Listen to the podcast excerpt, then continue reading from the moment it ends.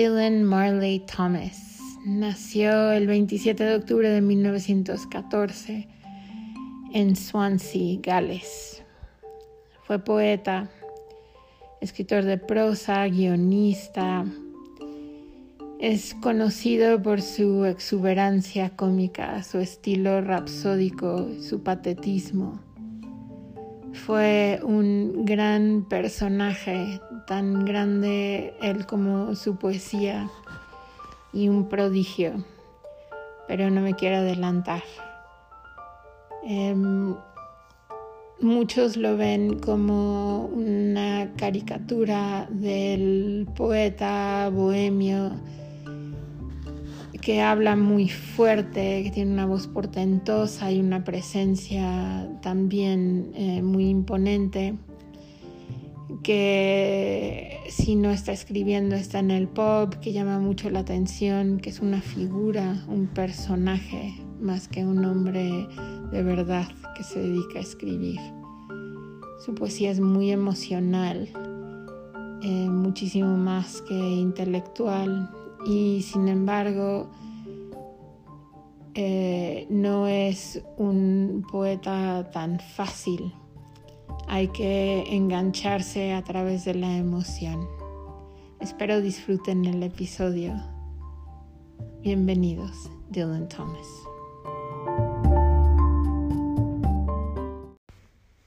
Amor en el manicomio, traducido por León García Garagarza. Una extraña ha venido a compartir mi cuarto en la casa chapada de la cabeza, una muchacha loca como pájaros, atrancando la noche de la puerta con su brazo, su columna de humo, ceñida al lecho laberíntico, ella engatusa con nubes intrusas este hogar a prueba de cielo. Engatusa, sin embargo, con su andar el cuarto espeluznante, prófuga como los muertos, o navega los océanos imaginados del pabellón de los hombres. Ella ha venido poseída, quien admite la ilusoria luz a través del muro rebotante, poseída por los cielos. Ella duerme en el breve abrevadero y aún así pasea en el polvo y despotrica aún así a voluntad por las duelas del manicomio desgastadas por mis lágrimas errantes y arrebatado por la luz en sus brazos al fin y al cabo, lograré sin duda acaso sufrir la primera visión que le puso fuego a las estrellas.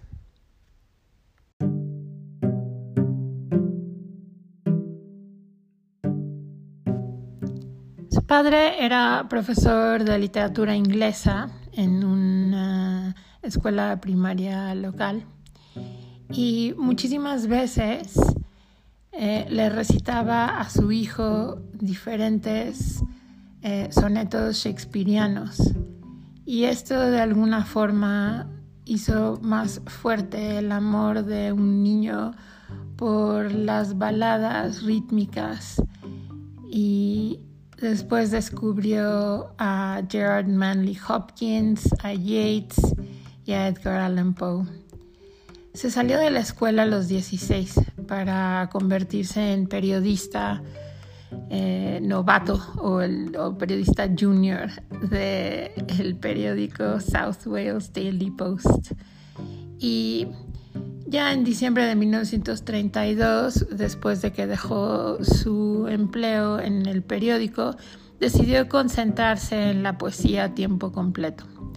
Eh, fue durante este tiempo, en la postadolescencia, que Dylan escribió más de la mitad de sus poemas eh, que ahora leemos. En 1934, cuando tenía 20 años, se mudó a Londres y ganó un premio grande que se llama el, el premio eh, de la esquina del poeta y publicó su primer libro. Su primer libro se llama 18 poemas. Fue recibido este poemario de un joven de 20 años con una crítica extraordinaria. O sea, lo consideraron uno de los libros más importantes del año de poesía. Y lo que mm, sucedió enseguida fue que, a, diferencia de sus contemporáneos, que eran pues, los famosísimos T.S. Eliot y Auden, em, a Dylan no le preocupaba mucho, o más bien no se preocupaba nada por los temas sociales y temas intelectuales. Y su escritura, que era realmente intensamente lírica, estaba cargada de emoción em, y tenía más en común con la tradición romántica.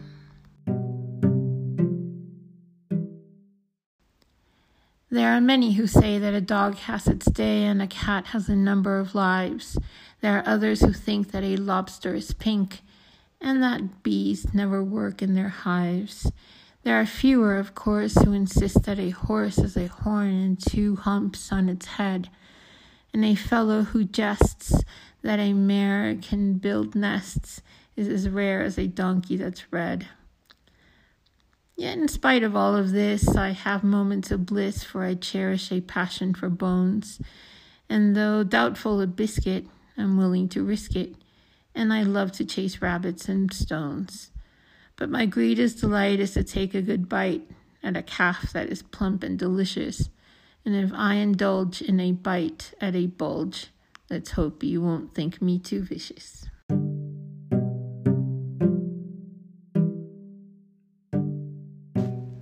Dos años después de la publicación de este primer poemario, Dylan conoció a una bailarina que se llama Caitlin McNamara en un pub en Londres. En ese momento ella era la amante del pintor Augustus John McNamara y Thomas em, se metió en medio de esta relación y se casó con ella en 1937. Vuelvo a la esquina de la plegaria y ardo en una bendición de repentino sol. En nombre de los condenados me volvería o correría a la escondida tierra, pero el sonoro sol purifica el cielo. Alguien me encuentra.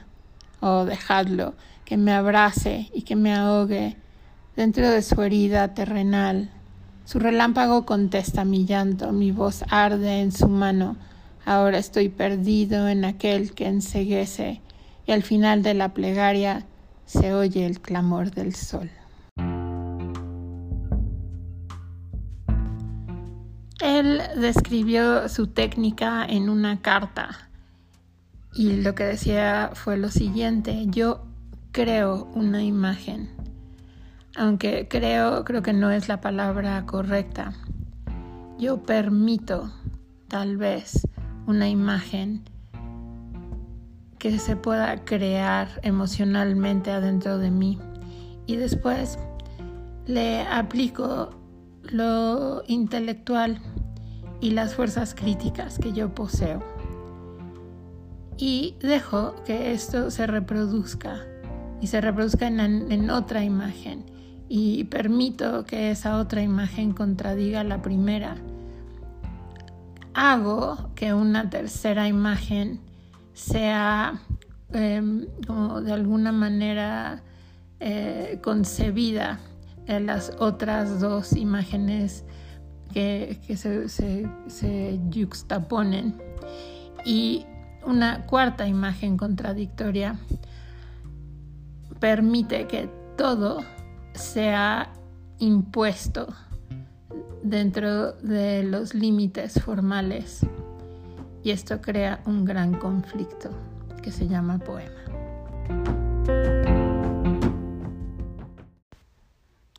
No entres dócilmente en esa buena noche, que al final del día debería la vejez arder y delirar. Enfurécete, enfurécete ante la muerte de la luz aunque los sabios entiendan al final que la oscuridad es lo correcto, como a su verbo ningún rayo ha confiado vigor, no entran dócilmente en esa buena noche. Llorando los hombres buenos al llegar la última ola, por el brillo con que sus frágiles obras pudieron haber danzado en una verde bahía, se enfurecen, se enfurecen ante la muerte de la luz. Y los locos, que al sol cogieron al vuelo en sus cantares y advierten demasiado tarde la ofensa que le hacían, no entran dócilmente en esa buena noche. Y los hombres graves que cerca de la muerte con la vista que se apaga, ven que esos ojos ciegos pudieron brillar como meteoros y ser alegres. Se enfurecen, se enfurecen ante la muerte de la luz. Y tú, Padre mío, allá en tu cima triste, maldíceme o bendíceme con tus fieras lágrimas. Lo ruego, no entres dócilmente en esa buena noche, enfurécete, enfurécete ante la muerte de la luz.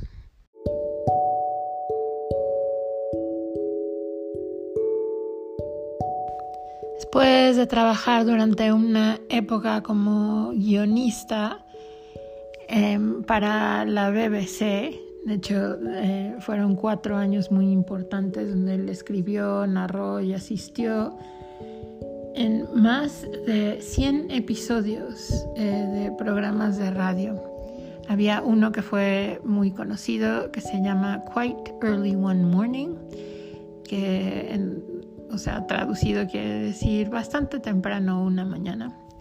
Él hizo experimentos con los personajes y con las ideas que después aparecerían en, un, en una obra radiofónica que se llama Under Milk Wood, que se grabó y, y salió en la radio en 1953. Este pan que yo parto fue alguna vez avena. Este vino en un árbol extranjero se zambulló en su fruta. Durante el día el hombre y por la noche el viento cegaron las cosechas, rompieron el gozo de la uva. Alguna vez en este vino la sangre del verano golpeteaba en la carne que vestía la viña. Un día en este pan la avena al viento era alegría. El hombre rompió el sol, abatió el viento.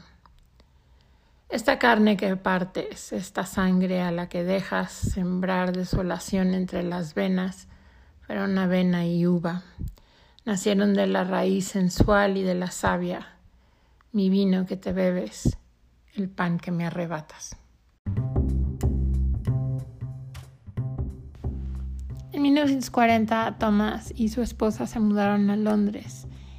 Él había trabajado durante la guerra dentro del ejército, pero fue rechazado eh, varias veces porque tenía muy mala salud.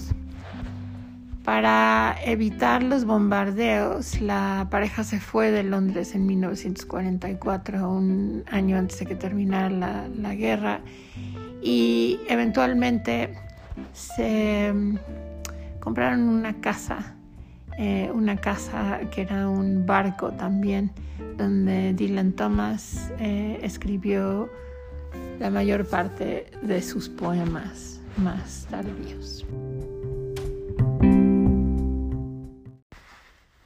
Y la muerte no tendrá dominio. Muertos y desnudos, los hombres serán uno, con el hombre en el viento y la luna del poniente.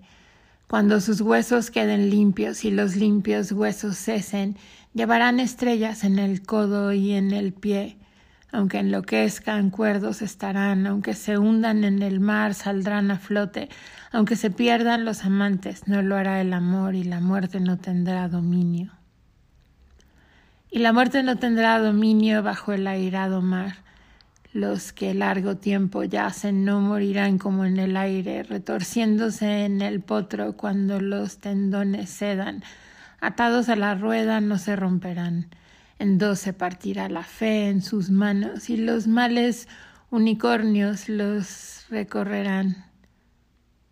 Separados no se quebrarán los cabos y la muerte no tendrá dominio.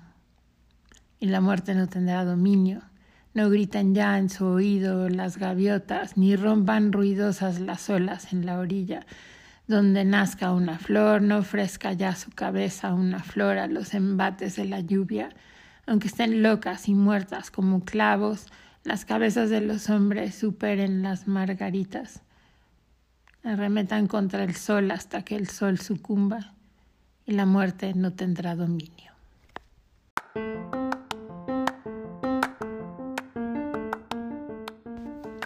En 1947 a Dylan Thomas le otorgaron una beca que se llama Traveling Scholarship, eh, que era una beca para viajar de la Sociedad de Autores de Gran Bretaña. Y él se llevó a su familia entera a Italia y mientras estuvo en Florencia escribió un poemario llamado Country Sleep and Other Poems.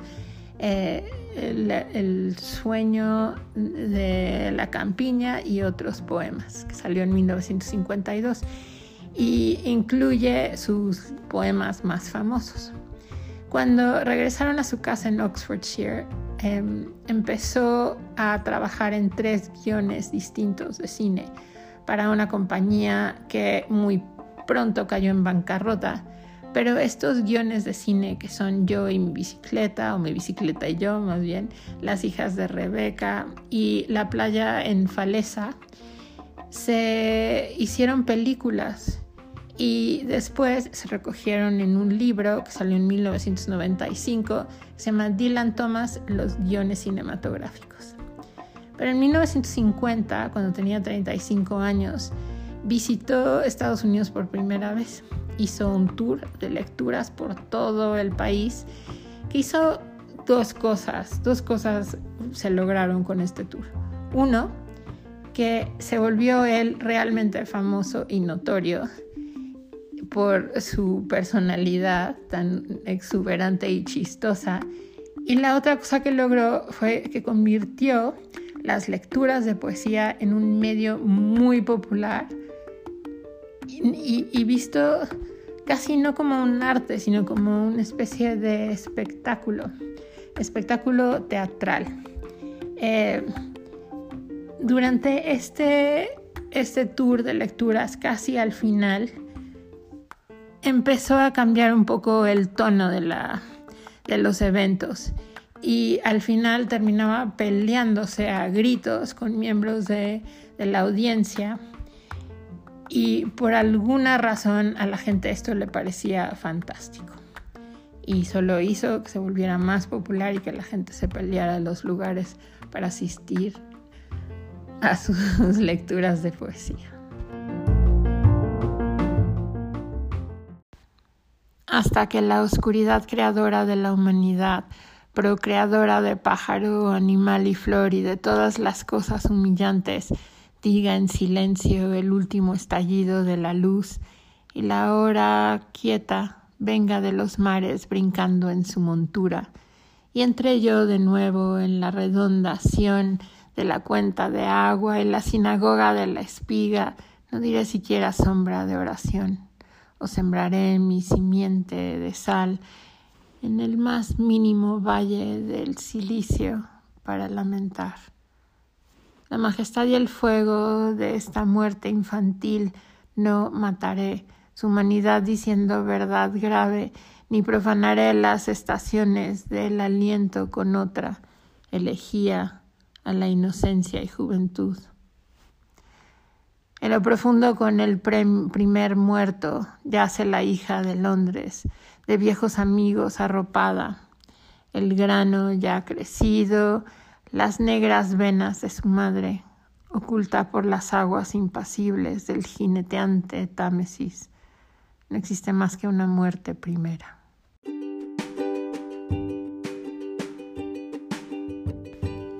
Entonces, estamos ante un prodigio que logró el éxito tan joven, a los 20 años, ya era considerado un maestro de la poesía.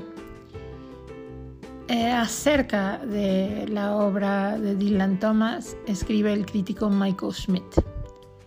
Existe una suerte de autoridad en la palabra mágica de sus primeros poemas y en sus poemas más famosos y más populares que, escribió un poco después. Es un espectáculo de magia lo que hace Dylan Thomas.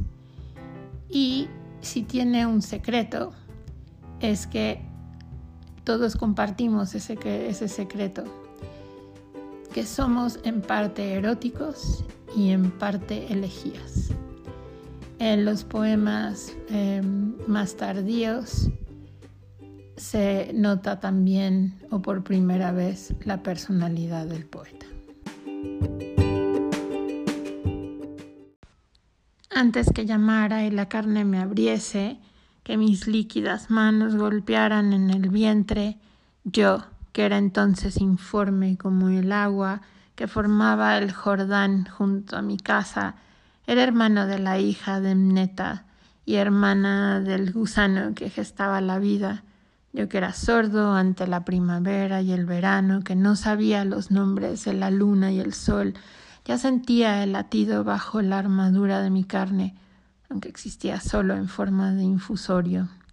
Veía las plomizas estrellas, el martillo lluvioso que mi padre balanceaba en su cúpula. Conocía el mensaje del invierno, los dardos del granizo y la nieve pueril, y el viento era mi hermana pretendiente. En mí saltaba el viento, el rocío infernal, y mis venas fluían con los climas de oriente. Antes que me engendraran supe el día y la noche. Antes que me engendraran ya por cierto sufría el potro de tortura de los sueños enroscaba mi osamenta de lirio en una cifra viva. La carne era cortada para cruzar los bordes de las orcas en cruces sobre el hígado y las zarzas de los cerebros estrujados.